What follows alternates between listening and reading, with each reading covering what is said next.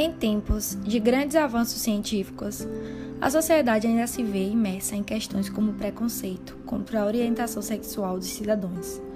Nesse sentido, o movimento LGBT luta por pautas muito importantes para a sociedade.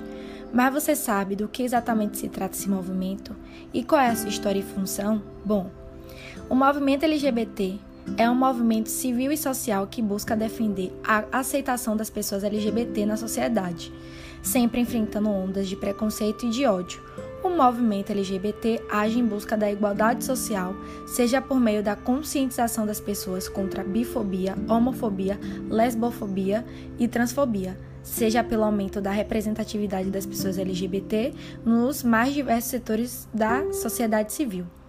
Já em 28 de junho de 1969, em Stonewall Inn, Greenwich Village, Estados Unidos, a história começa nas primeiras horas da manhã, quando gays, lésbicas, travestis e drag queens enfrentam policiais e iniciam a rebelião que lançaria as bases para o movimento pelos direitos LGBT nos Estados Unidos e no mundo. O episódio conhecido como Stonewall Riot, Rebelião de Stonewall, teve duração de seis dias e foi uma resposta às ações arbitrárias da polícia que rotineiramente promovia batidas e revistas humilhantes em bares gays de Nova York. Este episódio é considerado o marco zero do movimento LGBT contemporâneo e, por isso, é comemorado mundialmente em 28 de junho, Dia Internacional do Orgulho LGBT. Uma data para se celebrar vitórias históricas, mas também para relembrar que ainda há um longo caminho a ser percorrido. sexualidade humana.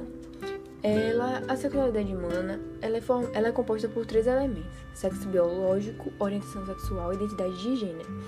O sexo biológico é o que distingue machos e fêmeas, através de formações cromossômicas, genitais, capacidade reprodutiva e características fisiológicas secundárias. Já a orientação sexual é a atração afetiva ou sexual que uma pessoa manifesta em relação a outra. E existe alguns tipos de orientação sexual, que é o heterossexual, que a pessoa se sente atraída afetiva ou sexualmente por pessoas do gênero ou sexo oposto, ou seja, diferente da, do seu. Temos o homossexual, que é gays e lésbicas, pessoas que se sentem atraídas afetiva ou sexualmente é, por pessoas do mesmo gênero. Tem o bissexual, que é a pessoa que se sente atraída afetiva ou sexualmente por pessoas do ambos os sexos tem o pansexual, que neste grupo as pessoas se sentem atraídas por qualquer apresentação de gênero, ou seja, gostam de pessoas no geral. E temos a sexualidade, que é definida como a ausência de desejo sexual por qualquer gênero, ou seja, a pessoa não tem atração e nem desejo por nenhuma pessoa. Bom, agora falando sobre o gênero. O gênero ele foi criado para distinguir as dimensões biológicas da dimensão social embora a biologia divida a espécie humana entre machos e fêmeas. A maneira de ser homem e de ser mulher é expressão cultural. Ou seja, os homens e mulheres são produtos da realidade social e não da recorrência direta da autonomia de seus corpos. O papel do gênero é aquilo que estabelece o comportamento social culturalmente determinado e historicamente circunscrito para homens e mulheres, ou seja, o que é o comportamento masculino, o que é o comportamento feminino. Esses comportamentos são construídos culturalmente e variam de acordo com a sociedade e não são naturais, ou seja, não nascem com a pessoa. A própria sociedade impõe o que os meninos têm que usar, ou seja, azul, tem que usar brincar com carrinhos e que meninas têm que usar rosa e brincar com bonecas. Os problemas enfrentados pelos LGBTs, né, sobre a homossexualidade, que eu enxergo como se fosse uma ilha cercada de ignorância vindo de todos os lados. E é isso, né? A sociedade vê isso como uma aberração da natureza, sendo que é uma opção da pessoa, é uma escolha e ela merece ser respeitada. Então, esse assunto sempre será discutido pelo fato de sempre existir o julgamento, sempre existir a discriminação e o preconceito, que leva a diversos problemas. Uma delas é a agressão, sendo elas verbal ou física, até a exclusão no convívio né, de trabalho ou de faculdade, colégio.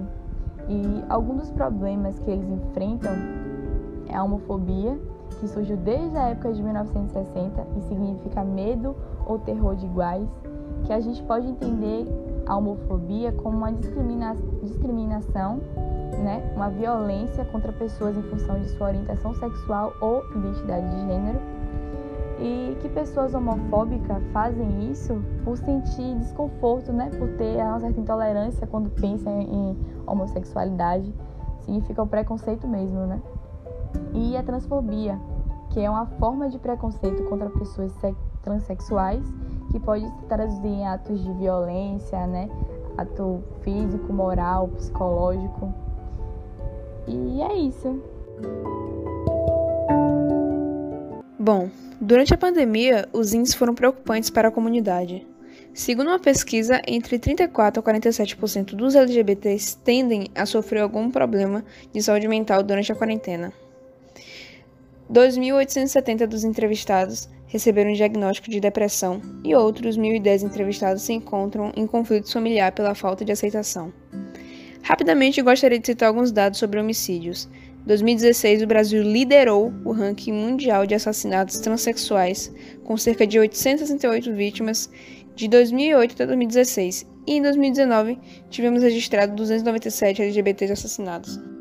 Por fim, um dos elementos que podemos utilizar em nosso cotidiano para que haja uma diminuição das violências sofridas pelo grupo LGBTQIA, é a utilização do respeito em nossos ciclos sociais, onde há um gay, um homossexual, uma lésbica, seja lá qual for a, a opção sexual do outro, devemos respeitar não precisa ter aceitação, mas sim o respeito, para que assim haja um convívio social cada vez mais harmonioso e cada vez mais tolerável.